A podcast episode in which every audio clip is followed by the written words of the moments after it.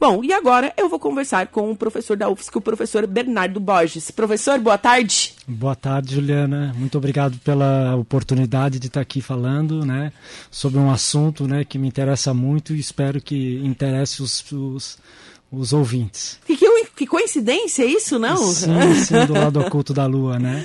Não. Nós temos mais progresso recentemente a respeito né, do estudo do lado oculto da Lua. Ele tem uma característica de ter um número muito maiores de crateras, né? Até porque ele é o lado que ele fica mais exposto a colisões né, de, de, de pequenos corpos. Né? E os chineses eh, recentemente têm investido bastante em pesquisa né, nesse lado oculto da Lua. Né? Ele tem, se a gente compara num, na internet, tem mapas comparando né, os dois lados. Né? A Lua ela está, na verdade, sempre com o lado virado na te para a Terra, porque ela tem um período de rotação em torno do próprio eixo, que na, na Terra é 24 horas, uhum. igual ao período que ela leva para dar a volta em torno da Terra. É, um período é igual. Por isso que para a gente que está na Terra, ela tem a mesma face virada para a gente. Enquanto na Terra a gente tem essa diferença, né? Uhum. De ter 24 horas em, em, uma volta em torno do eixo e 365 dias em torno do ano, né? Se nós tivéssemos um dia de 365,25 aí, né? Uh, dias, né? Que a gente conta, a gente estaria sempre com a mesma face virado para o Sol. Né? Uau, né? então, que demais! Então é por conta disso, né? E por que que ela ficou com a face virada pro é, Essa face virada para a Terra? Isso é, é um processo que a gente chama de um processo de dissipação de energia por conta de efeitos de maré que nós chamamos. Então teve um tempo atrás em que ela não tinha uma, a mesma face virada para para a Terra, desculpa, né? Mas por uma dissipação de energia, né? Que querendo ou não, esse uh, esse movimento de giro ele tem uma energia associada, né? Uh, ela foi perdendo vagarosamente esse giro, né? E acabou virando com a mesma face, ficou, acabou ficando com a mesma face virada para a Terra. E o mais curioso disso tudo, Juliana, é que com a Terra está acontecendo um processo semelhante, mas Uau. numa escala de tempo muito menor, né? Uh, a variação da duração dos nossos dias elas estão se tornando cada vez maiores, porque existe um processo de freamento sistemático da Terra. Num futuro muito distante, o destino do sistema Terra-Lua é um tá sempre voltado com a face virado para o outro. Então, Mas assim, muito, muito daqui não, não, frente. Muito, muito. Nem vai existir mais pessoas no mundo. Do jeito que nós estamos levando, certamente não, não vai existir pessoas. Mas é, o futuro de um, de um, de um que a gente chama de um, de um sistema binário, que são um sistema composto por dois corpos celestes. Aqui, nesse caso, nós temos um, um planeta e um satélite. Né? A gente tem uma condição que nós chamamos de corrotação, em que os dois vão ficar sempre com a mesma face virada um para o outro, né? e de coplanaridade, né? eles vão orbitar sempre no mesmo plano. Né? Esse é um estado que a gente chama um estado de mínima energia. Uau, gente que tanto que em cinco minutos de entrevista já, já obtive bastante conhecimento, né? É, mas sistematicamente os dias na Terra estão se tornando mais longos por conta desse efeito de dissipação, né? Nós temos as marés, né? As marés que elas vão se adaptando, né? As costas, isso tudo gera, né? Uma perda de energia para toda a Terra. Né? Isso se reverte numa cada vez um freamento da Terra, se a gente pensar dessa maneira. Uau! Mas, professor, é, primeiro, antes de tudo, para a gente saber claro. é, o que que a sua profissão, enfim, astrônomo, uhum. é, explica para a gente, para os ouvintes, né, nós leigos, o que que estuda? Ah, é, na verdade, eu sou um professor da UFSC, né? Uhum. E a minha especialização foi nessa área. A especialização que eu digo, meu mestrado e o meu doutorado e também um pós-doutorado que eu fiz foi na área de astronomia, né? Ah, tanto que eu sou da Sociedade Astronômica Brasileira, né? A minha graduação foi em física, né? Mas a partir de então, uhum. os, os estudos mais especializados foram na área de astrofísica, astronomia, né? Uh, Juliana, assim como a medicina, existe várias especialidades, né? Então tem um especialista na medicina, né, que vai cuidar, por exemplo, do aparelho locomotor, que é o ortopedista. Uhum. Tem um especialista que vai cuidar do trato digestivo, que é o gastro, né, o gastroenterologista, né? Na astronomia a mesma coisa, nós temos especialidades dentro da astronomia. Uhum. Então tem, por exemplo, tem o, a, quem é especializado, por exemplo, em astronomia galáctica quem é essa pessoa? É essa pessoa que estuda a Via Láctea, que é a nossa galáxia hospedeira, né? Uhum. Temos o astronomia extragaláctica, que é aquele astrônomo que estuda todas as outras galáxias que estão fora da galáxia. Existem muitas? Existem, nossa, bilhões, bilhões de galáxias fora da, fora da, da Terra. A nossa galáxia, se a gente for ver, assim, mesmo no grupo local, que a gente chama que é um conjunto bem limitado de galáxias, ela é uma galáxia assim que não teria muitos atrativos, né? Meia boca. É, a não diria meia que assim, boca. É, ela, ela, é um pouquinho mais, ela se destaca um pouquinho mais. A grande estrela do nosso grupo, estrela, né? Eu tô falando assim, né? Não de estrela, de estrela na astronomia, estrela, vamos pensar aí no show business, né? Essa é a personalidade. Isso, boa, boa. É a galáxia de Andrômeda, né? Ela é a maior do nosso grupo local. Ela é uma galáxia que ela é visível ao olho nu, mas tem que estar numa condição assim de escuro bem apropriada né? a chamada galáxia de Andrômeda, e a nossa galáxia está tá Como caminhando... que é o nome da nossa galáxia? Via Láctea. Ah, Via Láctea. É Via Láctea. eu não é sabia. Via Láctea. Né? É que Via Láctea é, é, também é chamada aquela, aquela faixa que nós vemos à noite, né? E no, quando nós temos uma condição de noite de baixa poluição luminosa, né? Como, hum, a gente vai falar daqui a pouquinho. A gente vai falar daqui a pouquinho. A gente consegue ver no céu uma faixa, né? Que se a gente vê em bastante detalhes, a gente vê que é uma faixa assim meio esbranquiçada, daí o nome, né? Via Láctea, né? E que ela na verdade é o plano da nossa galáxia. A nossa galáxia, fazendo assim uma analogia, se a gente pensa num ovo frito, vamos pensar assim, uhum. um ovo frito, né? Né? Nós temos a gema no, no, no, centro, que é o chamado bojo da galáxia. É a parte central na galáxia, que ela é um pouco redonda, né? que tem uma quantidade muito grande de estrelas, e no centro desse bojo nós temos um buraco negro né? de uma massa muito grande. 10 nas 6 vezes a massa, 1 milhão de vezes a massa do Sol, por exemplo. Né?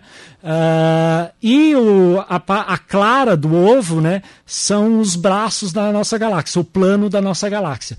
Quando nós estamos enxergando aquela faixa no céu que nós chamamos de Via Láctea, o que na verdade nós estamos enxergando, é porque nós estamos dentro desse ovo, imagina a gente sentado ali dentro da clara, né, nós estamos enxergando justamente né, esse plano da nossa galáxia. A nossa galáxia é plana, como se fosse um ovo frito. assim.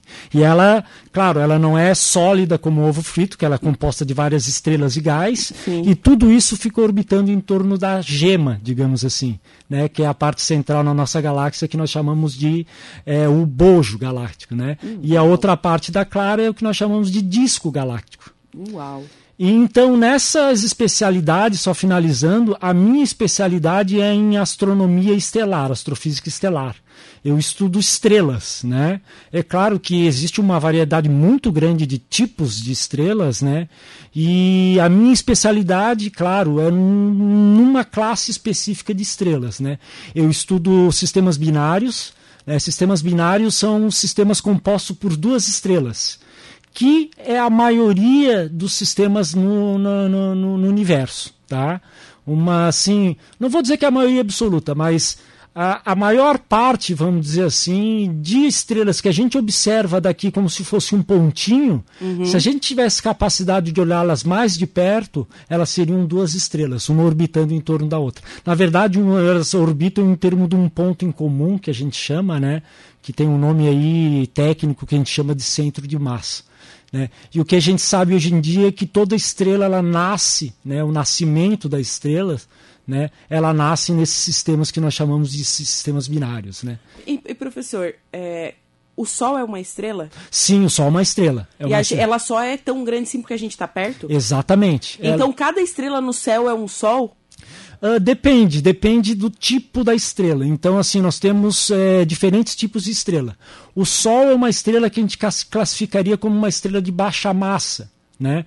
Ela tem um, um, um, uma classificação técnica que a gente chama, ela tem um tipo espectral G. Ela é uma estrela de baixa massa, né? Uh, as estrelas de baixa massa são as estrelas mais comuns no universo. Né? É, são as estrelas que existem em maior quantidade no universo, mas a gente tem na própria galáxia estrelas muito maiores do que o Sol muito maiores que o Sol. Só que interessante, Juliana, que estrela a gente pode fazer uma analogia como uma casa, né? Quando a gente tem uma casa muito grande, a gente tem que gastar mais ali na limpeza, enfim, com o sustento da casa, né? Claro. Então, estrelas de massa muito grande vivem muito pouco. Porque elas têm que gastar muito combustível dela para se manterem, né? Enquanto estrelas de baixa massa, né?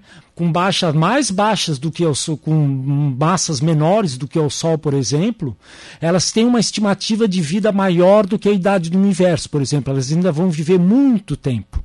Então, esse tipo de estrela já, né, já trazendo uma curiosidade, né, por ela ter um, um, um tempo de vida muito grande, elas têm um potencial né, uh, de abrigar planetas, né? Uh, que a gente sabe que já existe planeta fora do sistema solar, Sim. né? Elas são um grande alvo hoje em dia da astronomia para detecção de planetas, né? E provavelmente ter planetas que reúnam condições de habitabilidade. Né? Se Uau. vai ter vida ou não, daí depende, né? Então Uau. essas estrelas são alvo da astronomia. O problema é que elas são quanto maior a massa de uma estrela, mais brilhante ela é. Então, quanto menor a massa, menos brilhante. Então, elas são objetos mais difíceis da gente conseguir enxergar. Uau! Que aula estou tendo agora? Mas vamos falar de estrela, enfim, poluição luminosa e seus impactos. O que é poluição luminosa? Então, né, é, a pergunta, né, o que que um astrônomo se preocupa com poluição luminosa, né? Eu Só mais pra... ou menos tracei um, uma linha de raciocínio. Quanto é. mais luminosidade na Terra, mais difícil de ver a coisa lá no céu. Isso. Principalmente é. de noite. Exatamente. Uma das uh, dos motivos que faz astrônomos, de uma maneira geral, se preocupar com a poluição luminosa é justamente a degradação do céu. Né? Uhum. Né? Degradação a ponto de é, comprometer toda uma infraestrutura de pesquisa. Infraestrutura de pesquisa, eu estou falando de telescópios, em que se gastam bilhões de dólares para ser montados, né? Uh, de comprometer por conta da gente ter uma cidade próxima, por exemplo, de tornar a qualidade do céu realmente inviável para a gente ter uma coleta de dados de boa qualidade. Uhum. Então, na verdade, os astrônomos, eles talvez tenham sido os primeiros, vamos dizer assim, a se preocupar com a poluição luminosa por conta disso, pela degradação do céu. Né? Mas a poluição luminosa, apesar de ser um motivo nobre, vamos dizer assim, é um motivo que sensibiliza pouco as pessoas, infelizmente, sim, né? Sim. É, a polu... é verdade. É, né? É, é o meu motivo por fato de eu estar engajado, né, uh, numa articulação nacional que se chama Céus Estrelados do Brasil, uhum. né, de combate à poluição luminosa. Uh, por outro lado, existem outros motivos que eles dão muito maior impacto, que a gente, astrônomos, vai de carona né, nessa, nesse combate à poluição luminosa, né, que são alguns aspectos que eu posso citar em mais detalhes que vem a seguir, que é, primeiro, o desperdício de energia. Né? A gente, se a gente for ali, por exemplo, na praça que nós temos aqui, nós vemos muito, em muitos outros lugares públicos, nós vemos aqueles uh, luminários do tipo globo. Isso. Né? Se a gente imaginar o raio de luz que está saindo para cima desse globo, ele está iluminando o quê? Faz sentido. Ele está indo para o espaço. Está uhum. sendo perdido, literalmente. Uhum. Né? A gente pode até traçar assim, metade do globo para baixo, que seria alguma luminosidade que poderia ser de fato utilizada para iluminar alguma coisa. O que não é verdade, tá, Juliana? Na verdade, é menos do que a metade que a gente precisaria utilizar para de fato iluminar. Então, essas luminárias do tipo globo, a gente pode dizer aí, por uma estimativa alta, que metade da, da, da energia que a gente gasta dela, a gente está literalmente jogando ela para o espaço. Sim. Tá, Seria tá mais estético, porque o globo fica bonitinho também na fica praça. Fica bonitinho, mas na prática a gente está gastando uma quantidade de dinheiro aí que não precisava. Uhum. Certo? Tem esse impacto, né? que já é o primeiro impacto, é o impacto econômico. O segundo impacto, que talvez seja um dos impactos que a gente tem firmado assim muita certeza, né, que os estudos já estão num grau assim um pouco mais avançado, que é o impacto ambiental, né, da poluição luminosa. Né? O fato da gente iluminar desnecessariamente alguns habitats naturais, por exemplo, a gente já sabe hoje em dia que existe uma mortandade assim absurda de insetos, né? desnecessariamente, os insetos eles fazem parte, né? Eles são uma parte essencial da cadeia alimentar. Com certeza, existem os... animais que se alimentam de insetos. Justamente. Sapos, lagartixas, e, etc. Isso é. E claro, né? Acima de, os sapos, né? São também é, predados por alguém acima Sim, na cadeia é toda alimentar. uma cadeia. Exatamente, né? E o que a gente está vendo hoje em dia, em que muitos pesquisadores já falam, né? Que a poluição luminosa a gente tem visto hoje em dia no mundo uma escalada sem pretendentes, assim, que nunca foi visto antes de mortandade de insetos. Então a poluição luminosa ela pode ser uma componente muito importante do que algumas pessoas falam hoje em dia, né, que elas pregam hoje em dia como sendo o apocalipse dos insetos em que a gente vai chegar numa mortandade tão, tão grande de insetos que a gente vai chegar num ponto em que a cadeia, né, em que faz parte todos os insetos, não vai mais conseguir se recuperar. Aí a gente já pode levar para para efeitos diversos que vão desde a polinização, né? Sim. Não só a fazer parte da cadeia alimentar, desde a polinização, o que vai ter impacto, por exemplo, na alimentação humana, né? Em vários outros aspectos e que a gente pode entrar em sérios problemas nos anos que virão à frente. Tá? Já Por... existem pesquisas voltadas para isso. Sim, sim que, por exemplo, elas causam uma mortandade de insetos, por exemplo. Isso todo mundo sabe em casa, né? Que tem uma luz no, na parte de fora da casa, a gente vê a quantidade de insetos que ficam mortos ali, né? Uhum. As, as aranhas muitas vezes se aproveitam ali, né? Que é um, um local onde tem muitos insetos se circulando. Por que, que esses insetos se atraem pela luz? Ainda é uma coisa ainda não muito bem conhecida. Existem várias hipóteses, né? De por que, que o inseto ele fica que nem um maluco ali girando em torno da luz, né?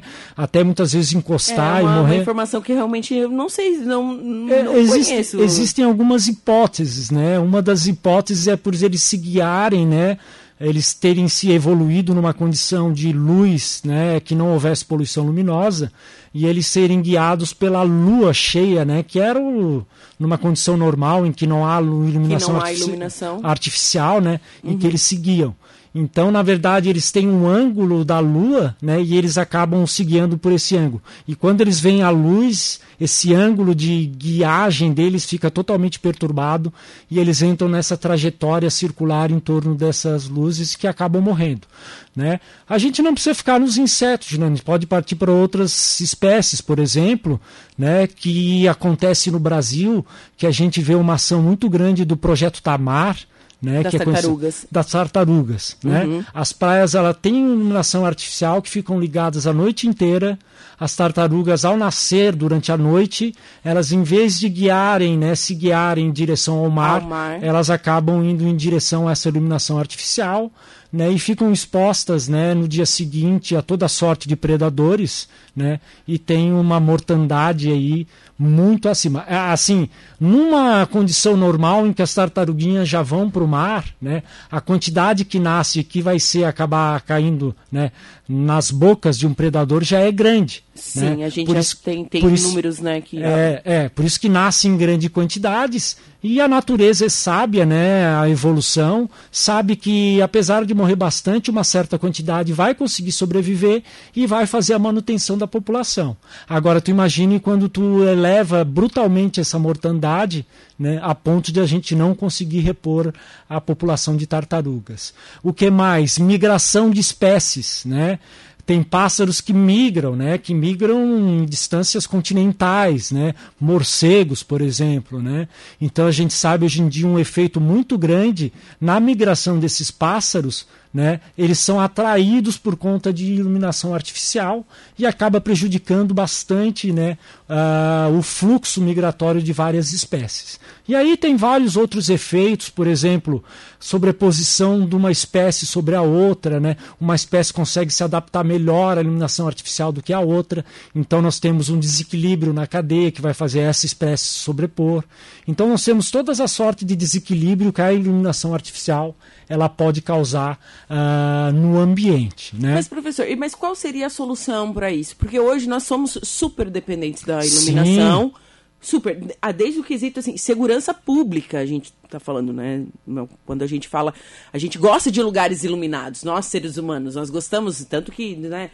Pra, se a gente parar para pensar, a gente quase dizimou as baleias porque a gente precisa de combustível para energia, para luz. Precisava do, do óleo, né? Do Justamente. óleo da baleia, enfim. Então a gente, nós precisamos, nós somos muito dependentes Exatamente. hoje da energia, é, da luz, de claridade, de iluminação. O que seria a solução para isso? É, então, essa é uma. Bom, primeiro ponto que eu vou deixar para falar depois, essa questão da segurança pública ainda é uma pergunta em aberto, tá? Uh, depois uh, a gente volta nesse assunto. Mas o que, que nós podemos fazer como município, como nação, como humanidade? Né? Primeiro, Juliana, será que a noite precisa realmente ficar tão iluminada a esse ponto? Eu acho que sim. Será Mas que é, nesse... é porque eu gosto de iluminar, de coisa, né, de no... Por exemplo, na rua tem que, tem que ter luz, gente. A gente, esse lance não, da não. segurança pública eu acho complicado. Sim, sim. É, é assim, ó, é só para deixar bem claro que uh, não é que é quem combata a iluminação luminosa acha que tudo tem que ficar apagado. Não. Né? A gente, qual que é a solução? Né? Diminuir. Primeiro, é, usar luminárias que sejam tenham um projeto eficiente, que ilumine realmente a parte que precisa ser iluminada, okay. né, que é o chão. Uhum. Né? Utilizar um tipo de lâmpada que o espectro, né, eu vou usar um termo mais acessível, que a cor das lâmpadas não seja tão nociva. E né? qual é? As lâmpadas azuis. Né? Nós estamos aí na revolução dos LEDs, né? Uhum. Então hoje em dia nós vamos comprar um LED, né? E todo mundo tem a preferência por comprar esses LEDs azuis, né? Que engraçado, né? Eles são chamados de cores frias, né? Luz, luz fria. Luz Tem, fria. Você vai comprar, está escrito luz fria. E é, enquanto que a gente vê que a temperatura de brilho associada a ela, ela é mais alta do que a luz que a gente chama de quente, é associada a uma temperatura de 6 Kelvin, né? Uhum. Essa é um, uma explicação física que, uh, é, para não perder muito tempo, eu vou passar. Então, vou só diferenciar entre luzes frias e luzes quentes, né? Certo. Então, por exemplo, a gente evitar luzes quentes, tá?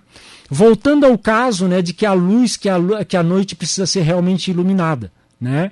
Uh, é claro que é a opção da gente achar que ela deveria ser iluminada. Uhum. Mas a gente tem que entender que a gente pode estar tá pagando um preço muito caro por isso. Certo? Por exemplo, você sai de uma festa, será que ao chegar no seu carro você precisa ter. A, a, a iluminação ela tem um fator que a gente chama de índice de desempenho de cor. Né? Que o que, que é? É a qualidade de uma certa iluminação, da gente poder ver detalhes daquilo que está sendo iluminado. Né? Será que sair de uma festa e tu está procurando o teu carro, tu precisa ver esse teu carro iluminado em todos os detalhes? Ou será que bastava uma luz assim um pouco mais avermelhada, de modo que durante a noite tu visse que teu carro está lá, né? Tu não poderia ver grandes detalhes do teu carro, assim, de ver um risco minúsculo, de ver se alguém riscou naquele horário. Mas o que, que é importante? Tu localizar o teu carro, tu vê, que ele tá, tu vê que ele está ali. Né? Uhum. Isso seria suficiente. Né? Então a gente trocar uma luz azul por uma luz amarela, por exemplo. Uma luminária muito bem projetada, né? Isso seriam coisas que já assim, mitigariam muito. Né? E uma característica interessante da poluição luminosa, uh, contrário, por exemplo, à poluição atmosférica, à poluição da água, né? como a gente pensa, né? que essa, assim, mesmo que a gente parasse hoje, né? a poluição atmosférica, por exemplo, a tal do aquecimento global, que é a emissão de CO2. Se a gente tivesse num mundo perfeito, é, Juliana, que a gente acordasse amanhã de manhã sem emitir nada de CO2, né? Vamos dizer que nós estamos num sonho e a gente acorde numa fantasia é. de amanhã nós estávamos numa condição de não emitir nada utopia, de CO2. Né? É, utopia. utopia total. Totalmente. A nossa atmosfera demoraria aí uns quatro séculos para voltar numa condição de normalidade. Tá? Os modelos, tá? Ah, como a gente não vai conseguir parar, a gente vai ter uma redução gradual, né? Isso aí certamente sobre para talvez até mil anos para que a nossa atmosfera volte a uma condição normal. A poluição luminosa ela tem uma característica interessante, que a gente consegue controlar elas em muitos aspectos, e em muitos outros locais em que ela não é necessária, a gente consegue eliminar ela em um curto espaço de tempo. Ou seja, os impactos que ela causam seriam revertidos num curto espaço. Seria impacto, rápido. Seria isso. muito, muito rápido. Muito rápido. Certo? Por exemplo, a iluminação de áreas rurais que não são necessárias, por exemplo, né? alguns locais assim que não precisaria de iluminação intensa, né? Ou que a gente utilizasse, por exemplo, sensores de movimento, sensores de presença, né? Que, que pode hoje, ser hoje é bem comum, né? Que pode ser utilizado de... isso é que pode ser utilizado para iluminação pública também, né? Nos centros da cidade, né? Já diminuiria bastante o impacto, né? Sim. Ah, a necessidade de iluminar praias, por exemplo, né? Alguns pontos não precisa ser iluminada. Aquele ponto que vai deixar de ser iluminado, ele vai restabelecer o equilíbrio, ou seja, todos os efeitos é, adversos da poluição da iluminação artificial seriam revertidos. Como tu falaste, sem dúvida, nós chegamos ao nível de desenvolvimento que nós temos hoje por conta da iluminação artificial. Com certeza. A iluminação artificial. Ela tem efeitos adversos positivos, mas ela tem efeitos adversos negativos. Poluição luminosa, grosso modo, a gente falando, são todos esses efeitos adversos negativos que a, que a luz artificial traz. É, e é bem interessante, porque se a gente, você explicando assim, você consegue identificar esses pontos negativos para a nossa biodiversidade. E nós estamos caminhando a, a humanidade a um ponto que a nossa biodiversidade, falando de flora e fauna, a gente está realmente acabando com tudo. Sim, sim, né? sim. Então, é um quesito para a gente se preocupar e é um quesito para a gente estar tá falando aqui. O, o, nosso tempo já, já passou do tempo, viu? Ah, eu ia chegar no ponto ainda que toca mais ainda as pessoas a respeito da poluição luminosa. Tu me permite dar uma tá, palavrinha? Então tá, para encerrar. Para encerrar, para finalizar, que é a questão da saúde humana. Sim. Tá? Ela tem um impacto enorme na saúde humana, tá? E é um ponto que é um ponto que a gente sabe muito pouco a respeito, que os estudos estão começando, né?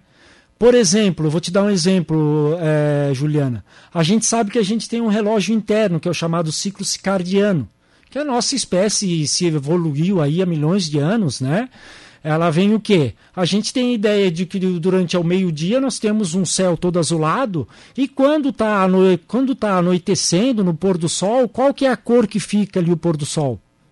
Avermelhado. Avermelhado. Uhum. Então você te imagina numa situação em casa em que você compra uma luz azul, você está lá 10 horas da noite, 11 horas da noite trabalhando com uma luz azul, né, incidindo sobre você, o que que o seu relógio interno vai pensar? Que é dia. Que é dia? Uhum. Daí tu vai lá, vai tentar dormir e não consegue dormir, não consegue pegar no sono. Por quê? Porque o teu ciclo circadiano, que é esse relógio interno, ele se desre... ele tá desregula, desregula. Isso está associado ao quê? Hoje em dia a gente já tem uma associação grande a cânceres. O câncer de mama existe uma associação, certo? Já muito bem definida com esse tipo de, de, de, de, de, de poluição, nesse hum. tipo. Né? E a última palavrinha que eu tenho para o nosso ouvinte, né? A sugestão para fazer em casa, tá? Trocar todos os LEDs azuis, eu sei que é uma solução meio radical, mas vai fazendo devagarinho, tá, pessoal? Não estou fazendo propaganda para nenhuma uhum. loja que vende luz, né? É, vão trocando devagarinho os LEDs azuis para LEDs avermelhados, né? Uh, computadores, celulares, usem aplicativos, né? Que a partir de uma certa hora diminuam a, a luz azuis desses aparelhos para uma luz mais avermelhada. Né? Avaliem se é necessário deixar a parte de fora da casa iluminada, porque tem uma questão de que a gente não teve tempo para falar hoje, em que não existe uma relação direta de iluminação com segurança pública. Falando aqui devagarinho, né, já puxando o tempo, existe estudo que dizem que mais do que uma iluminação uh, pública eficiente, né, seria mais eficiente para inibir a criminalidade, por exemplo, rondas policiais mais frequentes do que tornar um lugar muito iluminado.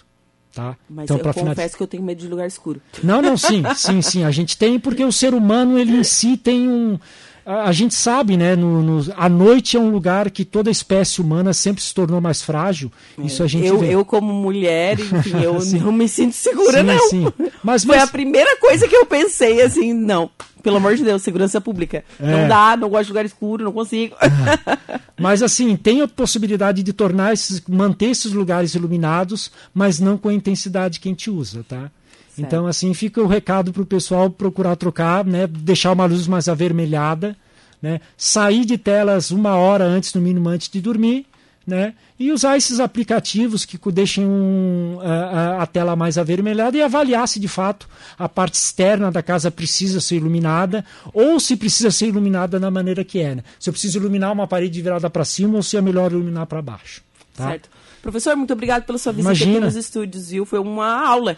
Nossa, imagina, gente. imagina. É, muito obrigada. Teria bastante coisa a falar, o tema é muito amplo, multidisciplinar, como eu coloquei para vocês, né? E o tema que mais toca são esses temas, né? Apesar do tema motivador para mim ser a preservação do céu, né? É, eu até abro para os ouvintes aí a última coisa que eu vou colocar mesmo para os ouvintes, né? É, quem já conseguiu enxergar a Via Láctea de casa? Né? E a gente tem uma estimativa no mundo que a cada 10 pessoas, somente duas conseguiam enxergar a Via Láctea. Ou seja, o que está acontecendo? Nós temos um patrimônio da humanidade e que a gente consegue enxergar no céu e que tem um impacto nas pessoas muito grande. A gente tem uma ideia do nosso lugar no universo que está sendo literalmente roubado da gente. Tá? Esse é o meu, meu, meu olhar como astrônomo disso, né? Além do que todo o risco à infraestrutura de pesquisa. Tá? Certo. Muito obrigado. Muito obrigada e excelente quinta-feira. Muito obrigado, Juliana, pelo espaço. Né?